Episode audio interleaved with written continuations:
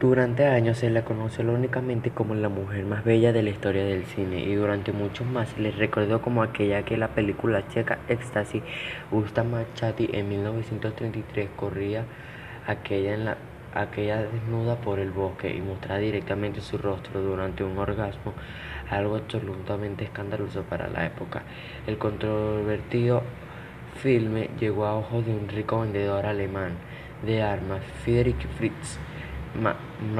Que provenía de municiones y aviones de combate, a su amigo Hitler y Mussolini.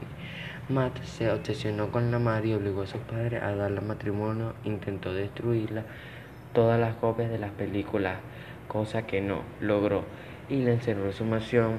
dejándola salir al exterior exclusivamente con él, con él en escenas y viajes de negocios. Heidi recordaría años más que aquella época como auténtica esclavitud.